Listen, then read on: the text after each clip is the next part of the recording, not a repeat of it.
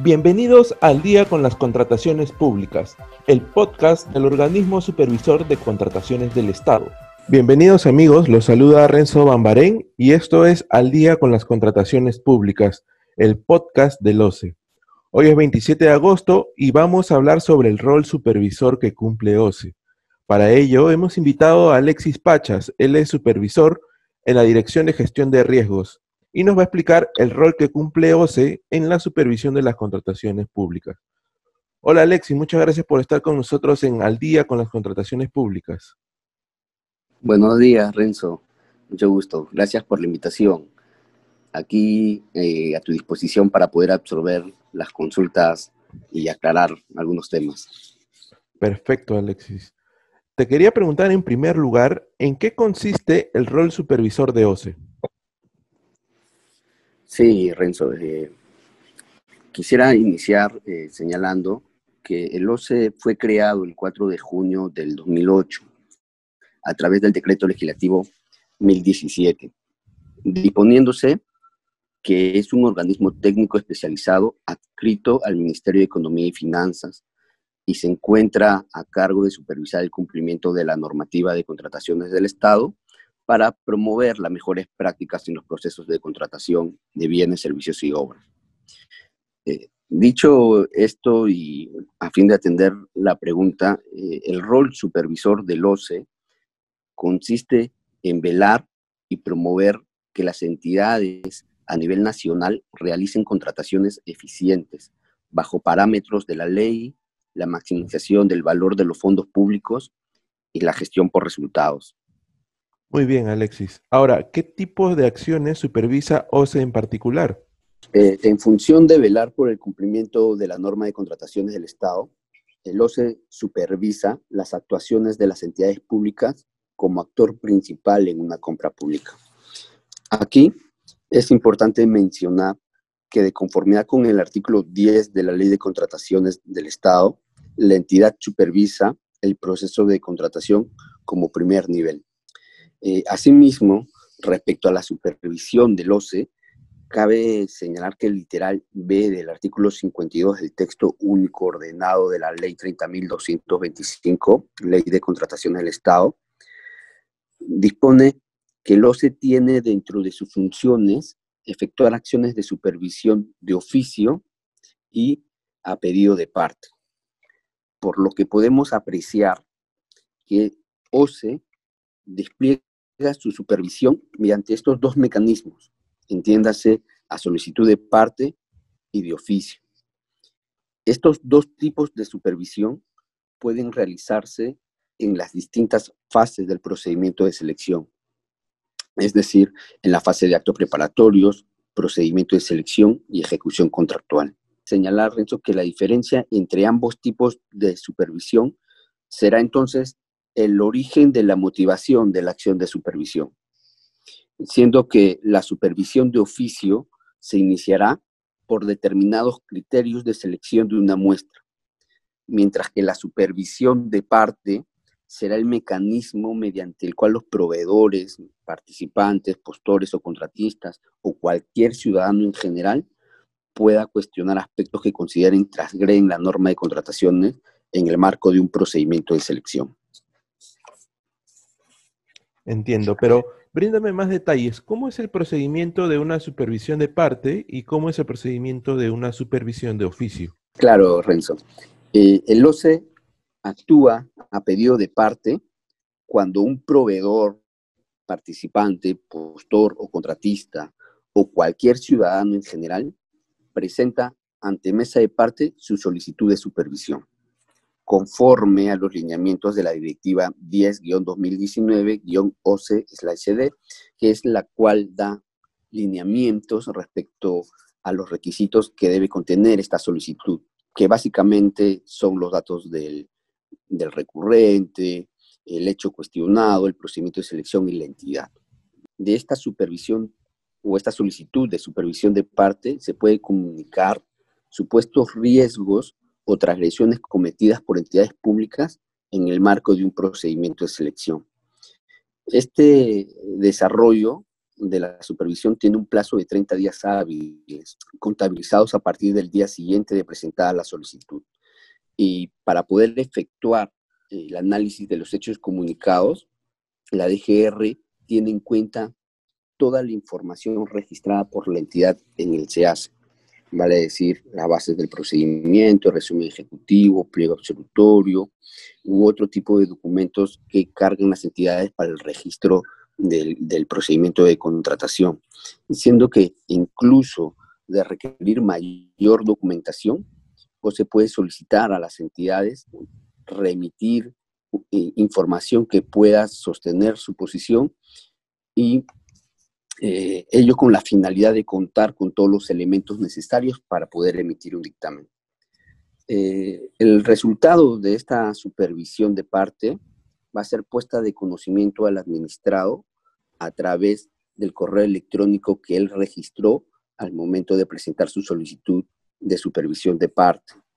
Y dependiendo de si los hechos son fundados o hay alguna disposición para la entidad, va a ser comunicado a la entidad a través del SEACE, en el cual se va a mostrar el, dictamen con vista pública para que todos los ciudadanos en general puedan conocer el dictamen que emitió eh, respecto a, la supervisión de oficio, Renzo, eh, esta supervisión eh, se origina en atención a distintas fuentes, como lo es el Plan Anual de Supervisión, las comunicaciones remitidas por otros órganos de OCE, eh, que en atención tal vez a sus competencias puedan advertir alguna irregularidad en determinado procedimiento de selección, por comunicaciones de otras entidades u órganos de control institucional, por noticias periodísticas, medios sociales, y en donde el OCE evalúe la necesidad de efectuar una acción de supervisión de oficio. Eh, quiero agregar, Renzo, eh, no sé si me permites, eh, brindar algunos, gracias Renzo, algunos datos relacionados a la supervisión. el OCE, en atención a esta estrategia supervisora, ha concentrado esfuerzos que nos ha permitido atender en el año 2019 1.377 pronunciamientos, 2.994 solicitudes de dictámenes, 717 informes de supervisión de oficio. Estas acciones de supervisión representan el 54% del valor total adjudicado durante el año 2019, que es un monto que asciende aproximadamente a 34.939.30 millones de soles. Respecto a este año, Renzo, que es un año atípico debido a la coyuntura nacional del COVID, en el cual a partir del mes de marzo se suspendieron los procedimientos de selección y no es hasta mayo que se reiniciaron, eh, el OCE ha implementado en su plan anual de supervisión de oficio acciones dirigidas a supervisar también las contrataciones directas, no en atención o primordialmente sobre aquellas eh, de necesidad para la atención de COVID, eh, también sobre el reinicio de los procedimientos de selección, sobre el reinicio de los contratos de obras, a fin de impulsar que eh, los procedimientos y los contratos puedan reactivarse y, y, generar también pues la reactivación económica en el Estado.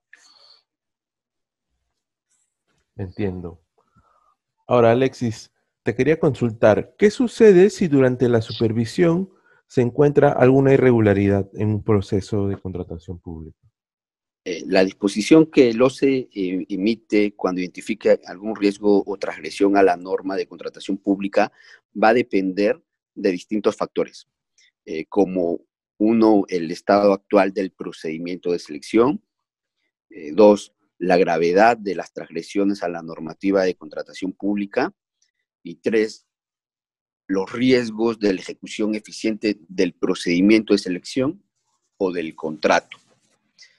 Así, eh, podemos emitir disposiciones que se encuentren orientadas a sanear el procedimiento de selección para la continuación del mismo eh, o recomendando la nulidad del procedimiento por existir un vicio trascendental que no pueda ser objeto de subsanación. ¿no?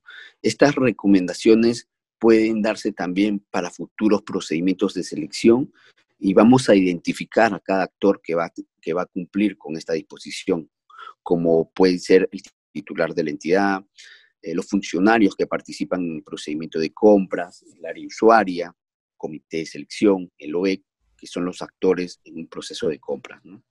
Eh, cabe señalar, Renzo, que las disposiciones que emite el OCE son de cumplimiento obligatorio. Eh, esto es de conformidad con la segunda disposición complementaria final del reglamento de la Ley de Contrataciones del Estado. A los riesgos y vulneraciones a la normativa de contratación pública que se puedan identificar en la acción de supervisión, la Dirección de Gestión de Riesgos pondrá de conocimiento al Tribunal de Contrataciones del Estado, a la Contraloría General de la República, al INDECOPI, ¿no? aquellos hechos que por su competencia les corresponde evaluar. Perfecto.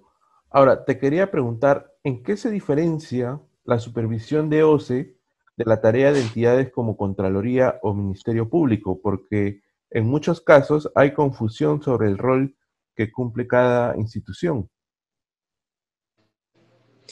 Muchas gracias, Renzo, por realizar esta pregunta, pues que nos permite aclarar a nuestros oyentes eh, que la supervisión que ejerce el OCE en un procedimiento de contratación se encuentra orientado a identificar riesgos o vulneraciones a la normativa de contratación pública, con la finalidad de emitir disposiciones que permitan reconducir un procedimiento de selección dentro de los márgenes y principios normativos. Es decir, emite disposiciones de índole administrativo. A diferencia de Contraloría General de la República y del Ministerio Público, cuyas competencias se extienden a la identificación de responsabilidades funcionales y penales, ¿no? Respectivamente. Perfecto. Muchas gracias, Alexis, por tu participación en Al Día con las contrataciones públicas. Sin duda se trata de información importante para nuestros oyentes. Muchas gracias, Renzo, por la invitación. Espero haber aclarado todas las dudas y dispuesto para poder eh, atender pues, ¿no? Eh, las, las supervisiones que puedan presentarse en el marco de un procedimiento de selección. Muy bien amigos, llegó el final de Al día con las contrataciones públicas, el podcast de OCE. Será hasta la próxima semana en una nueva edición. Por favor no dejen de seguirnos a través de las redes sociales de OCE, en Facebook, Twitter, LinkedIn e Instagram, donde publicaremos constantemente contenido sobre las contrataciones públicas. De igual forma, pueden suscribirse al boletín mensual de noticias de OCE, que les permitirá recibir un resumen de las actualizaciones sobre las contrataciones públicas. Hasta la próxima semana.